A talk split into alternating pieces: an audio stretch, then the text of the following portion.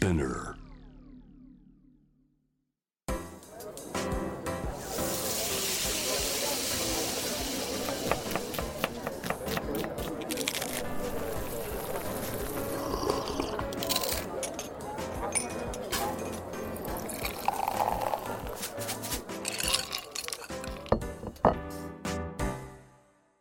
アジナ副音声Voice of Food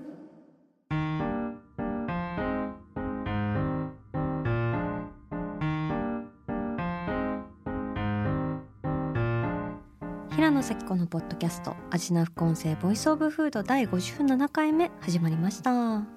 この番組は365日食べ物のことしか考えていない食のしもべことフードエッセイスト平野咲子が毎回テーマに上がるフードについて熱く語り音楽のライナーノーツみたいに美術館の音声ガイドみたいに食をもっと面白く深く味わうためのトークをお届けする番組です。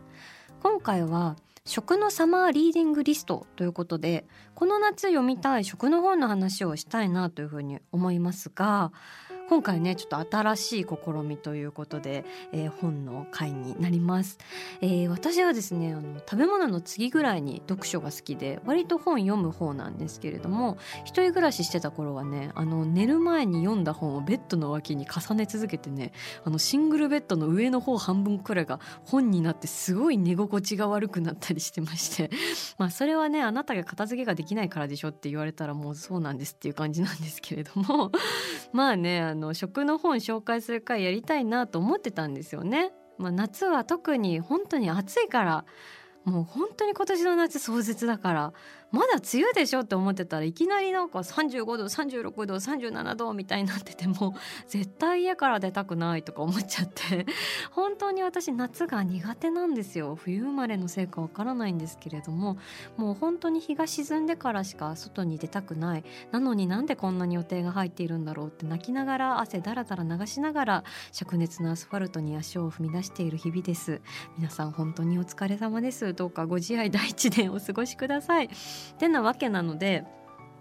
本当に理想の理想の夏の過ごし方はですよもう暑い時間帯は外から出ないもう除湿冷房バチバチに効かせてひんやりお菓子とかひんやり麺とか水キムチとか食べながらカルディのアイス飲みながら映画見たり本読んだりしたいんですよ。というわけでそんな時に読みたい私のお気に入りの食の本今日はご紹介したいなと思います。まあ、別に夏だから読みたいってわけじゃないのも出てくるんですけどね。最近たまたま読んで感銘を受けたものとかもいろいろあるので早速紹介していきましょうか。まず1冊目、えー、ベイルート961時間とそれに伴う321皿の料理。関口良子さんの講談社から出版されている本なんですが、えー、少しご紹介しますと料理の話をしてください。戦争の傷跡が色濃く残る街で翻訳家作家の著者は人々が語る食べ物の話を聞く。多彩な声と仕草で語られる物語は万華鏡のように街の肖像を描き出す。異なる民族宗教文化を持つ人々が一堂に会する理想の食卓は可能なのか。ベイルートパリ東京を横断しながら紡ぐ多様性に満ちた食の思考。ということであの著者の関口涼子さんが2018年の4月から約1ヶ月半滞在したベイルートでの日々を食を軸に描いてるんですがもうね本当に冒頭のある一文だけでもこの本を手に入れてよかったなっていうふうに思うんですけど、まあ、簡単にお話しするとその料理本っていうのはどんな性質の本だろうかみたいな話が最初に書いてありまして、まあ、それは単純に料理を作る手順とかを学ぶマニュアルなだけではないよねっていうところでそれはそのある時代のさまざまな味が凝縮していると。でその家族とか身近な人々の思い出が詰まった本であるっていうふうに言っていてそれをですねある時代の五感のアーカイブだっていうふうに言ってるんですよ。でその私料理書はある時代の五感のアーカイブっていうところにまあそうだよなっていうふうにすごく思わせられてやっぱりそれをまた作ることでその時代その瞬間の色彩とか匂いとか声とか味とか思いとかそれらさまざまなものがこう湯気を立ち上らせるのと一緒に生き生きと立ち上がってくるというかでその中にはすでにもう現在から失われてしまったものとかもあるわけなのですごくその尊さっていうのはなおさらだなっていうふうに思うんですよね。私はあのすごくその食は消え物だっていうふうには思ってきているわけなんですけれどもそれがレシピだったりとか誰かを通して受け継がれてまたそれが未来で作り直されることによって実はどんな記憶媒体よりも例えばその写真とか映像とかよりも生々しくその時代を味わい直すことができたりするのかもしれないなっていうのがすごくこう料理の力というか凄みみたいなものを感じてだから私はあのすごくその古い味っていうものに出会うとはっと心が動くんですよね。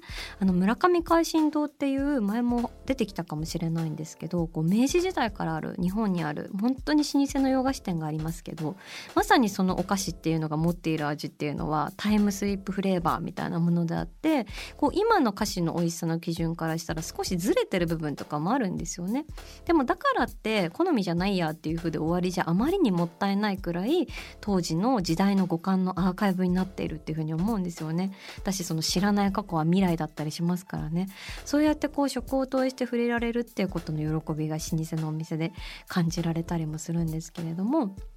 あとこの本でもう一つ素晴らしいのがこの本ってその単に旅行記として美味しいもの食べてこんな未知なる食べ物に出会って楽しかったよみたいなことではないんですよね。もちろんすごく美味しそうな描写もたくさんあるんですけれどもやっぱりそのレバノンっていう戦争だったりとかそれからベイルートで爆発事故とかがあの起きたりもしてそうやってさまざまな傷を抱えた街でその中で人がどのように生きてきたのかその時人はどのようにに食と向き合っていたのかそれらの人と関わる時にその旅人であり書き手である私、まあ、その関口さんですねはどのような立場でどのような態度でそれを書いて、えー、臨んでいくべきなのかっていうこういろんな春巡とか切実さみたいなものがすごく込められていてこう本一冊にですね通底したこう影のようなものがあるんですよね。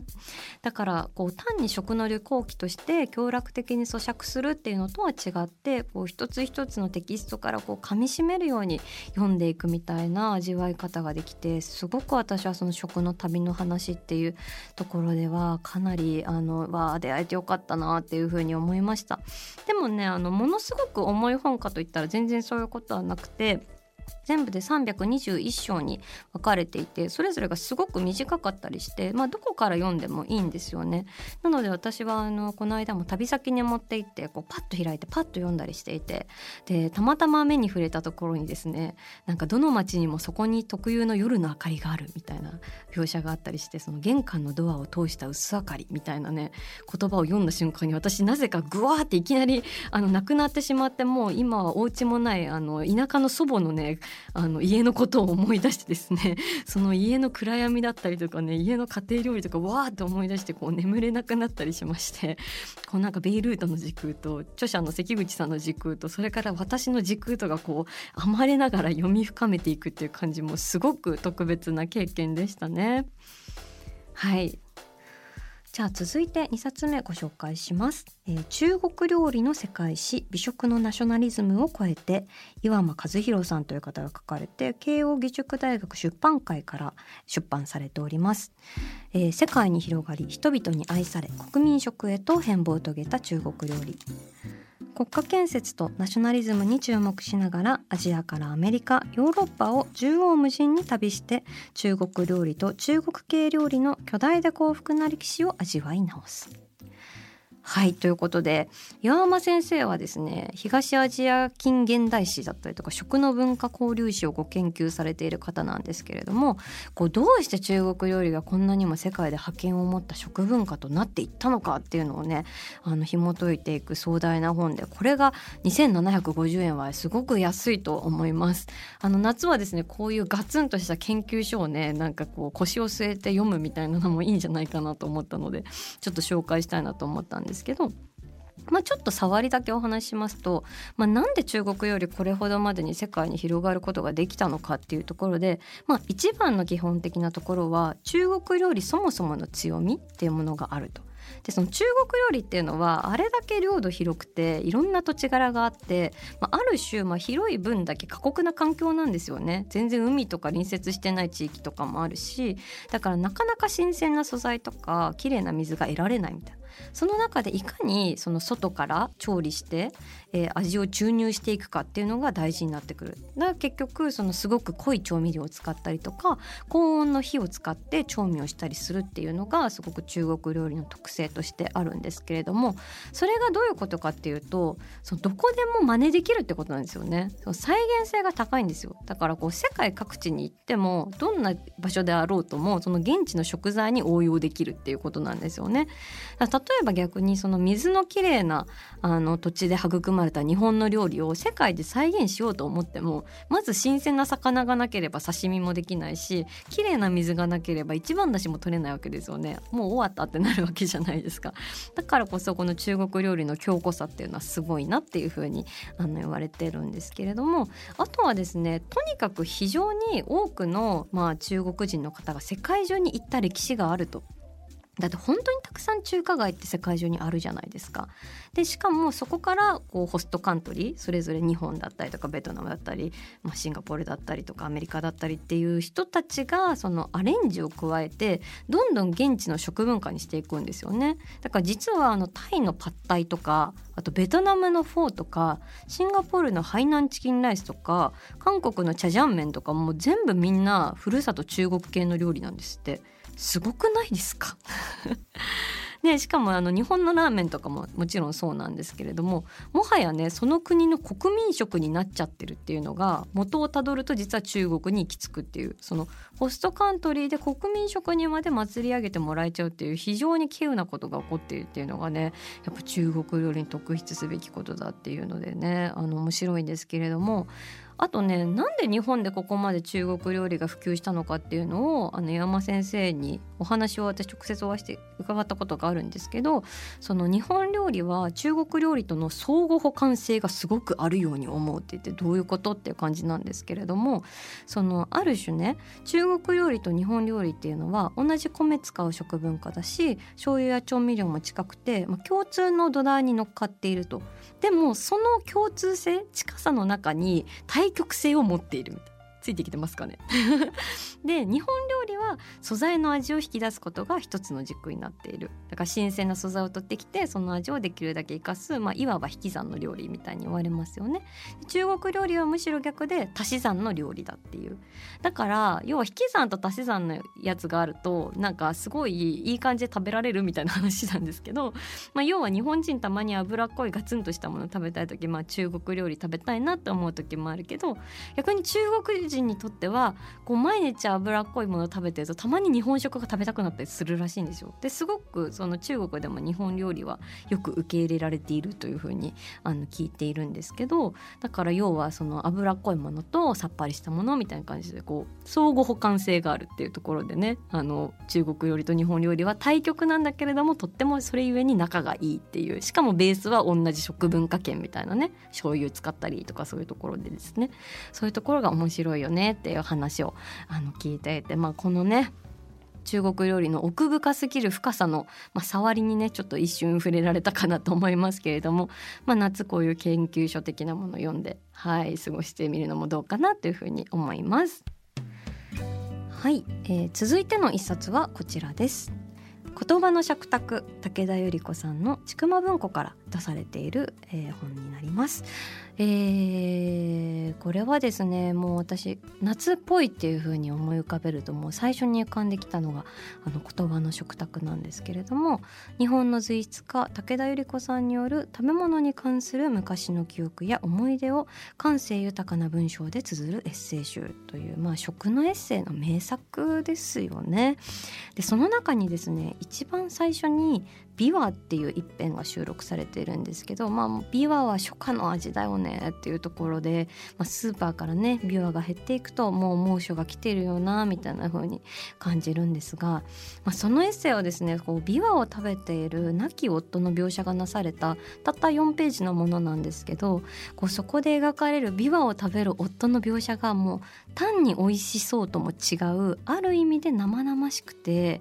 例えばこう琵琶を刺身のように切るとかこう釜音を立てたような少し震える指を4本も使うとか唇の端に汁がにじむみたいな感じだったりとかこう単純に美味しそうとかカラッとした描写っていうよりも本当にこうある種生々しく2人の思いでそこに暮らしたことをその瞬間にこうそっとこう体温を感じるような形で触れさせてもらえるような感覚があってわあこれすごい凄みのある文章だなというふうに思ってあの味わい深く読んでるんですけどあの作家さんの食べ物の文章っていうのはすごく心に残るものがいくつもあって例えば、えー、森まりさんって森鴎外の娘さんの、あのー、シュークリームに関する文章だったりとかこれは「貧乏サバラン」っていう本に入ってるんですけどそれもね本当に美味しそうでもう朗読したいくらいだけど皆さんぜひ読んでみてください。あとね岡本かの子さんっていう方のですね「寿司」っていうその寿司に関する文章なんですけどこれも凄まじいんですよね。ぜひ読んでもらいたいなっていうふうに思いますまあでも言葉の食卓食べ物好きだったらこうまあ、気づくと手に取っているというか本当に名作中の名作なのであの琵琶特に琵琶はね有名な一作なんですけれども私誰かに紹介されたのかなあの大学生の頃本屋さんでバイトしてたのでその時に出会ったような気がしますね。そこの本屋でその食の棚の選書の担当していたので それでかなりいろんな本読んだのとあとうんまあ出会いがありましたね。あ本屋でバイトするのすごいおすすめですよ。あの本屋って、まあ、例えば小さい私はセレクト本屋だったんですけどやっぱりその本屋一つの中にある種こう世界が構築されるっていうか世界の知恵が凝縮されるみたいな感じででどんどんそれがアップデートされていくのでその本屋さん一周するだけでこう今の世界のなんか知恵を全てこうなんか肌から摂取できるみたいなところがあってでなんか何したいかとか分からなかったりする人とかもその本屋さんでこうわーって歩いてるだけでもあこの本に興味あるなみたいなところから自分の好きが広がっていったりするので、まあ、なんか学生さんとかで暇だなみたいな方がいたら私は本屋でバイトするのはすごくおすすめだなって勝手に思っていたりはします。はい、えー、それでは最後はこちら「食べごしらえおままごと」石牟美智子さんで中央公論新社から出されている本です。えー、彼女はですね苦害浄土我が水俣病という水俣病問題が社会的に注目される契機になったと言われる一作を残されている作家さんだったりするんですが彼女が食について書いたのがこの本になります。えー、父が作ったブエン寿司獅子舞の口に差し出した鯛の実土地に根ざした食と四季について記憶を自在に行き来しながら多彩な言葉で綴る北条のエッセイということでですねこれ最初の冒頭にですね本当にすごく私心に刺さる、まあ、一文があってその美食を言い立てるものではないと思う。考えてみると人間ほどの悪事記はいない。食生活に限らず文化というものは野蛮さの仮面に過ぎないことも多くある。みたいなことがねドーンって出てきてですねその食べることには哀愁が伴う。猫が青草を噛んで戻す時のように。っていうね。なんかすごくこう食べることの本質っていうかその人間の営みの根源みたいなものをこう虚色なくズバッと描く感覚っていうかね。そういうのがものすごいなっていうふうに思って。いやその美食を言い立てるものではないと思うって。もうめっちゃ私美食言い立ててるなみたいな。毎週ここで ラジオブースでめちゃくちゃ言い立てていて。でもまあ確かに考えてみると人間ほどの悪事記はいない。まあでも確かにそうだよね。こんその文化っていうものは野蛮さの仮面に過ぎないよ。っても本当にそうだよなと思うんですよね。もうこう自分たちのね欲望のままにあらゆるものを消費して食べてあのもう本当にねただただお腹を満たすためだけっていうよりは本当にその欲のままにね こう生きていくことでまた環境を壊しちゃったりとかしてね、まあ、本当にこう人間の野蛮さとその欲望とかその食っていうものとかってやっぱりすごくこう密接に関わってるんですけれどもどうしてもみんなこうシュガーコートされた上積みの部分だけを楽しむみたいな風になりがちなんですけれどもそこにこうガンって切り込んでいく文章に私は本当に胸をあのまあ胸を痛めたっていうかなんかハッとさせられたっていう感じですかねでなんか少しでもこの言葉の意味に近づいて死にたいなっていうふうに思うんですけどね毎年これ私あの読むんですけどなんかなかなかやっぱこの境地に近づけないなっていうふうに思いますね。でなんか別にじゃあすごいあのものすごい怒りに任せてなんかずっと怒られ続けてるみたいなエッセイかっていうと全然そんなことはなくてそのまあもう今失われてしまったような古き良きその日本の食文化とか家庭の味であるとかそういったものを本当に生き生きと滑車されていてもう私はそれを読むだけでは美味しそうだな美しいな眩しいなっていうのをね本当に思うんですよね。なんかただ単純にこうあの羽釜でお米を炊いているとかいう描写とかもあったりするんですけれども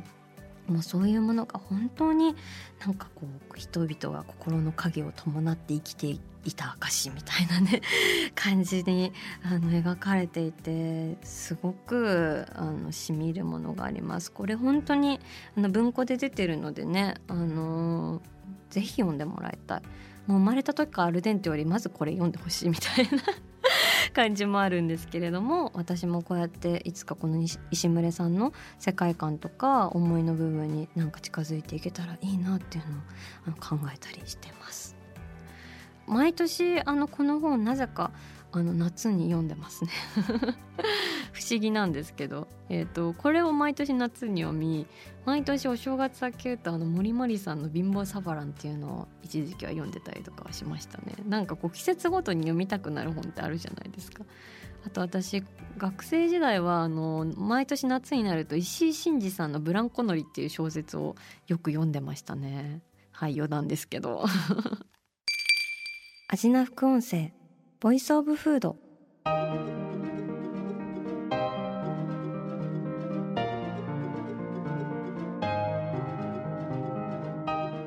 はいというわけで今回は、えー、サマーリーディングリストというかね夏に読みたい食の本をいろいろ紹介してまいりましたけれどもあそういえばあの夏といえば吉本ばななさんの「海の蓋」っていう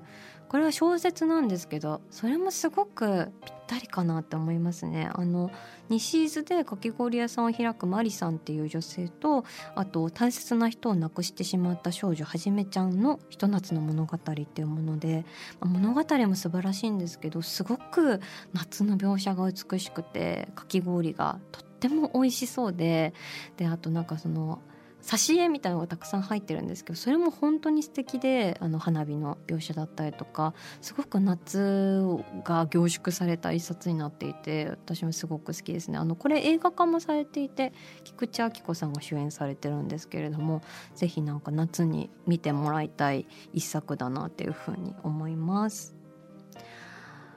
あの番組ではねあの引き続き皆さんの好きな食べ物のメッセージ募集しておりますが是非皆さんの好きな食のあの話紹介してもらいたいなと思います。私も本当にたくさんあってありすぎてどうしようって思ってなんかあの自分の本棚にある目についたものを持ってきたみたいな感じに 今日はなってるので漫画編とかね食の漫画食の漫画の描写もう本当に面白いものをね孤独のグルメに始まりそのおこだわり俺にもくれよとかねまあいろいろありますけれどもあのー、紹介する回とかもやりたいなとか今思いました。メッセージを紹介させていただいた方には番組オリジナルステッカーをプレゼントしております。メッセージはアジナ副音声のインスタグラムをチェックして送ってください。アシナ副音声は毎週月曜日に配信しています。さらに JWAVE のラジオでもお聞きいただけます。毎週金曜日深夜12時30分から FM81.3JWAVE こちらもぜひチェックしてください。平野咲子が届けるアジナ副音声ボイスオブフード。次回も食べ物への愛を声にしてお届けしていきます。あーお腹すいた。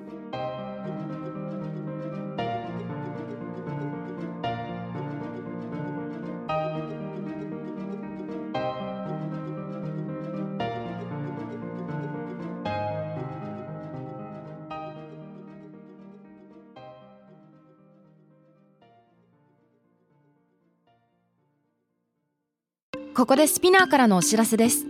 SPINEAR では企業やブランドの魅力やストーリーをポッドキャストとして制作配信するお手伝いをしております。ポッドキャストを通してお客様とのタッチポイントの創出とエンゲージメントを向上させてみませんか？